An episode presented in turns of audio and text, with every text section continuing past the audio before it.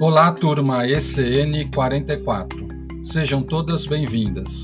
Hoje vamos apresentar aí para vocês como ficou o nosso podcast sobre fototerapia estética. E aí, vamos compartilhar?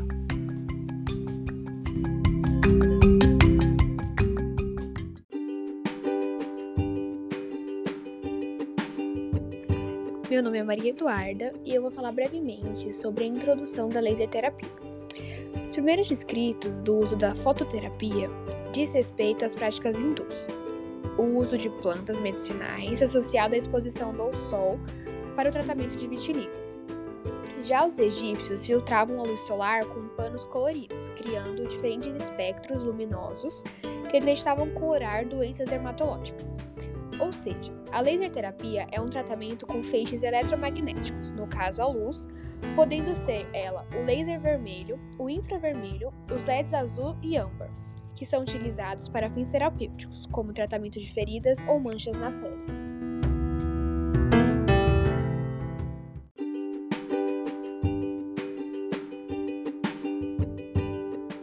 Olá, aqui é a Andressa Leopoldino.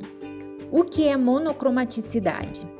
A monocromaticidade se dá porque a luz emitida possui um único comprimento de onda, que oscila na mesma frequência e, consequentemente, apresenta uma única cor, diferente da luz que é formada pela composição de várias cores, onde cada cor corresponde a uma frequência determinada.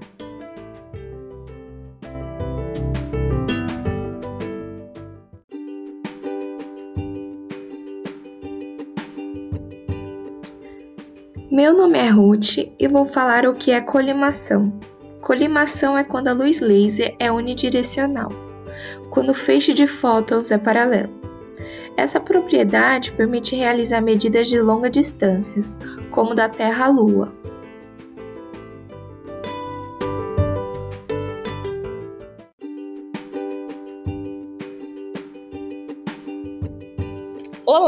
Eu sou a Vanessa e eu vou dizer quais são as leis da física que a luz do laser obedece. A primeira é a lei de absorção, que é quando a energia consegue chegar ao tecido-alvo promovendo efeitos terapêuticos. A segunda é de transmissão, que é a capacidade da radiação atravessar o tecido sem sofrer atenuação, ou seja, ela é constante. Podemos utilizar como exemplo a luz do laser atravessando um vidro. Essa capacidade de transmissão também permite que a luz do laser chegue a tecidos mais profundos.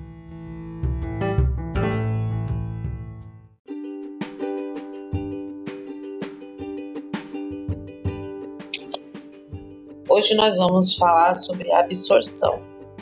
E para tirar algumas dúvidas, nós estamos aqui com a técnica em estética Ana Caroline Miranda Lima.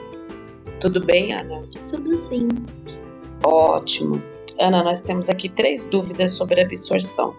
A primeira, é, na verdade, a gente quer saber o que é absorção. A absorção é quando a gente compra algum, algum cosmético e nele fala que vem algum tipo de ativo. E aí a gente passa aquele cosmético e o ativo chega até as camadas da pele mas não chega até a corrente sanguínea. Então, quando você passa um, um cosmético que tem ativo calmante, ele vai, ele vai ter absorção do ativo calmante, a sua pele vai acalmar e esse ativo não vai chegar até a sua corrente sanguínea. Ah, entendi. É... Outra dúvida: a idade tem a ver com a absorção? A idade é um dos três fatores de grande importância na absorção.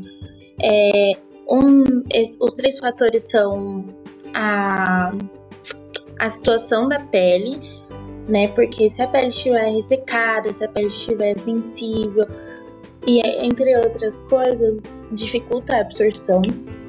A idade, porque com o passar do tempo a absorção vai sendo diminuída com a idade. É, e também as patologias, porque existem algumas patologias que complicam a absorção. Elas são de, essas três, esses três fatores são de grande importância por conta da prescrição de cosméticos e medicamentos, porque é necessário saber a situação que você se encontra para poder passar o melhor cosmético com a melhor absorção para você. Ah, tá. E a última dúvida é: a absorção depende do cosmético que, que é utilizado? A absorção é, do cosmético, a absorção não depende é, do cosmético em si. Ela depende também do meio que é utilizado para passar esse cosmético. Se é feita por procedimento, se não é feita por procedimento, tudo isso vai influenciar na absorção. É... Fora isso, tem alguns, alguns cosméticos que não, não tem absorção muito, muito fácil, de fácil acesso, né? Então, eles obrigatoriamente têm que passar por alguns procedimentos especiais para ter uma absorção melhor, trazendo melhor resultado. Ah, legal, Ana. Muito obrigada, viu, pelas suas explicações. É, ficou sanada aqui as nossas dúvidas. Eu agradeço a sua participação. Obrigada.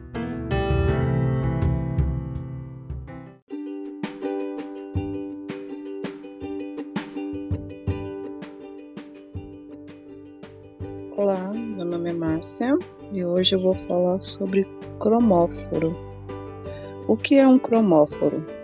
Cromóforo é um grupo de átomos que dá cor a uma substância e absorve luz com um comprimento de ondas específico no aspecto do visível.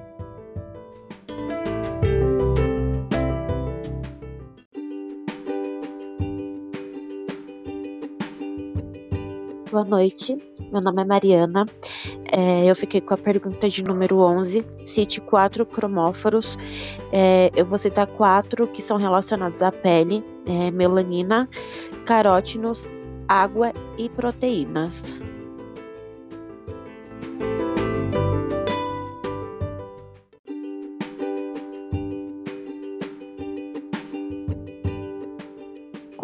Gabriela, os efeitos do laser de baixa intensidade sobre o tecido.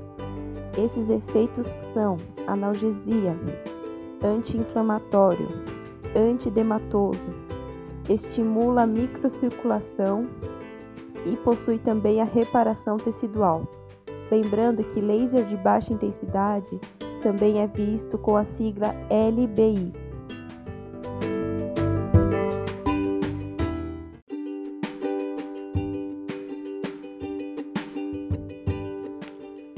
Olá, meu nome é Sabrina Chaves. Quais as características do LED azul?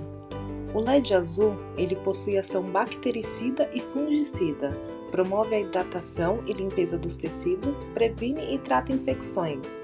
Ele ainda tem o efeito clareador de tecidos, fotopolimerizador e na terapia capilar traz brilho, brilho e sedosidade para os fios.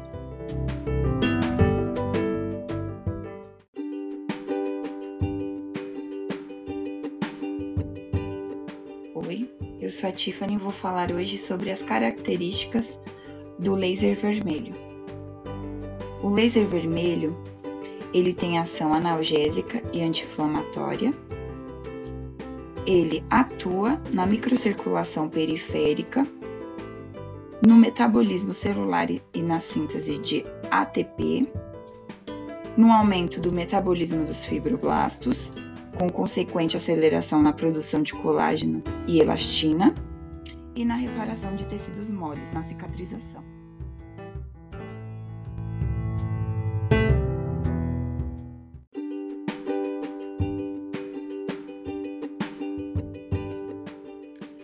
Olá, eu sou a Jessie Kelly e vou falar sobre as características do laser infravermelho aumenta a circulação, estimula o sistema imunológico, tem ação analgésica e anti-inflamatória, aumenta a permeabilidade da membrana celular, promove a reparação de tecidos ósseos e nervosos e possui ação fibrinolítica.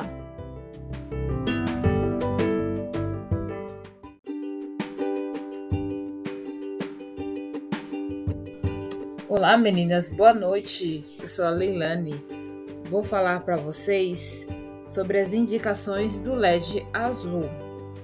Ele é indicado para acne, com ação bactericida no combate à P-acne, hidratação facial e também clareamento de manchas faciais, como por exemplo olheiras pigmentadas, olheiras vasculares, olheiras mistas e também pode ser usado nas axilas e virilhas. O LED azul é indicado também para a ação de química capilar, como por exemplo, alisamentos progressivas e hidratação.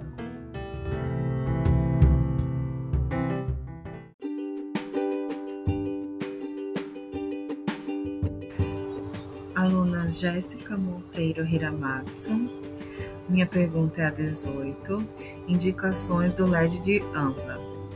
O LED de AMBA tem comprimento de 590 nanômetro. Ele é indicado para flacidez, revitalização, síntese de colágeno e estímulo ao metabolismo celular, tratamento de celulite, gordura localizada e estrias, hidratação e iluminação facial.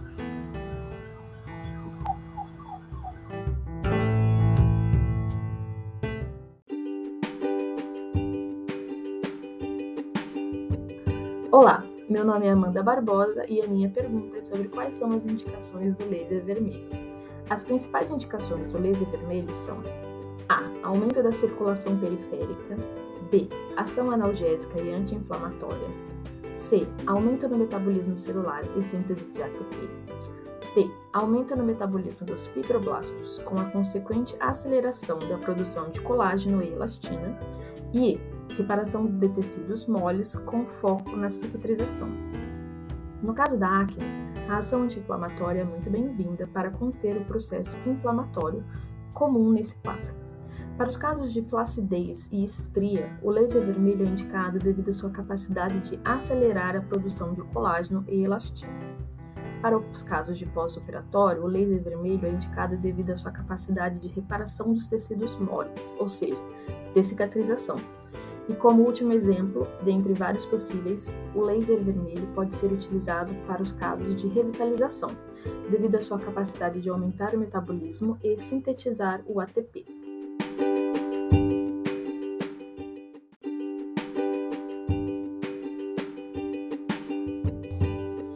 Olá, eu sou a Clarice Fernanda Luso, sou da turma SN 44 em Estética e a pergunta é a de número 20. Indicações do laser infravermelho. As indicações são para fotorrejuvenescimento, olheiras, cicatriz, regeneração da pele, fibroses e aderências, flacidez tissular, celulite, drenagem linfática e pós-operatório.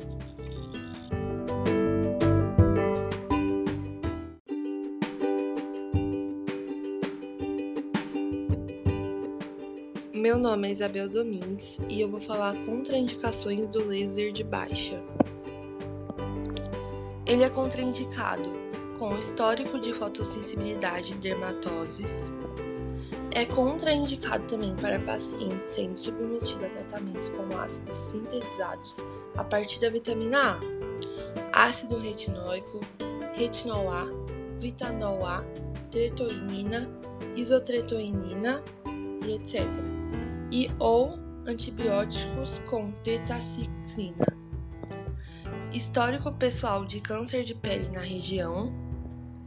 Não pode ser usado diretamente sobre uma infecção e é contraindicado também para gravidez, pacientes epiléticos e glaucoma.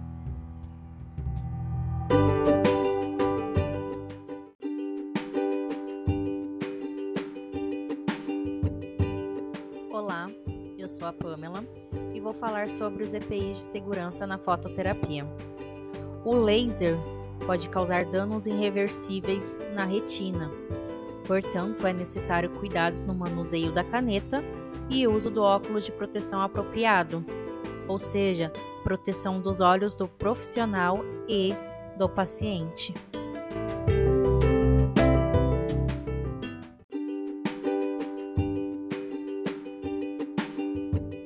Noite, meu nome é Daniele, vou falar sobre a pergunta número 23 e sou da turma SN44.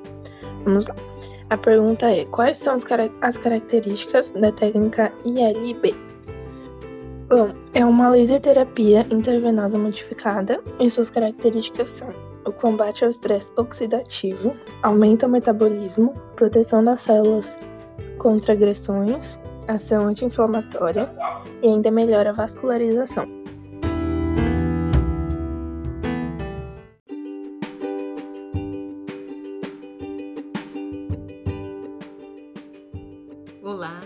Sou Sandra Casaroto e a pergunta é: em que tipo de protocolos podemos usar o laser vermelho?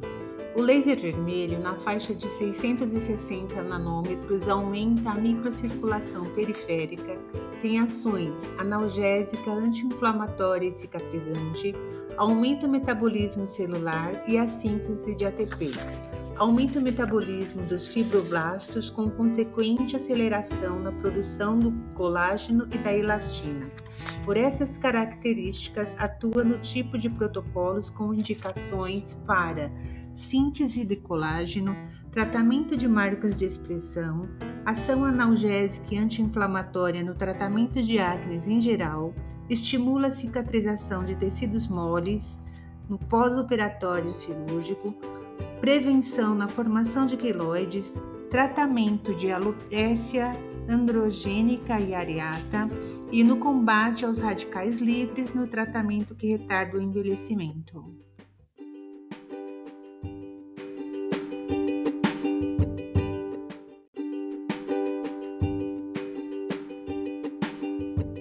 Pergunta 28. Meu nome é Letícia Belco.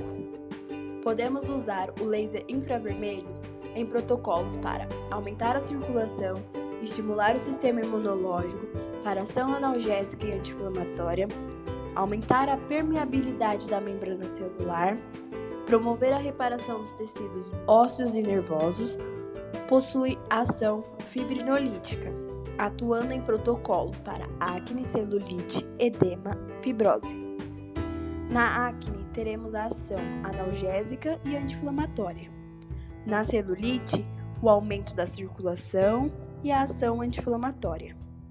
No edema, o aumento da circulação e também temos o exemplo na drenagem, para estimular a liberação dos linfonodos, acrescentando na prática manual. Na fibrose, temos a ação fibrinolítica. Um outro exemplo é a correção do botox, em pequenas correções. Aumento de absorção de cosméticos na permeabilidade na membrana plasmática e a bioestimulação na circulação dos tecidos profundos, ossos, cartilagens e tecidos nervosos.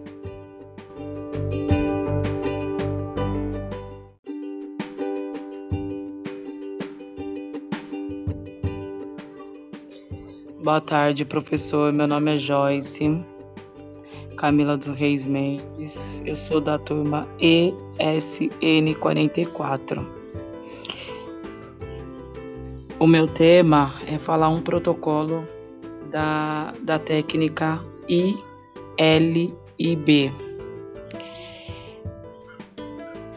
Ela é uma nova tecnologia a serviço da saúde. A técnica da irradiação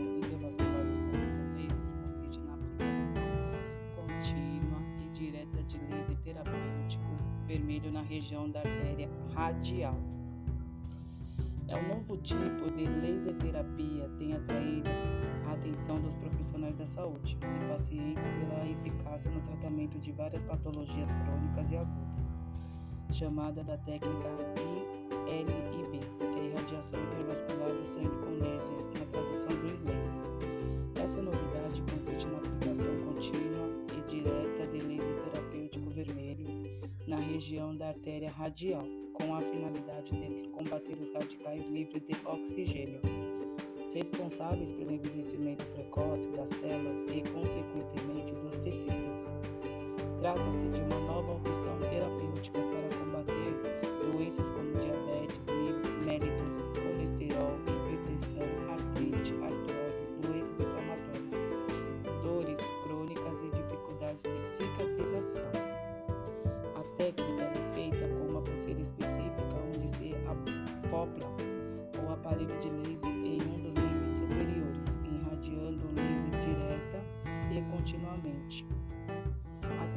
circulação sanguínea por todo o organismo, e efeito oxidante, ação anti-inflamatório e aumento da circulação sanguínea, que resulta na prevenção e tratamento de diversas doenças. Esses efeitos terapêuticos favorecem o rejuvenescimento, o bem-estar e a qualidade de vida. É isso.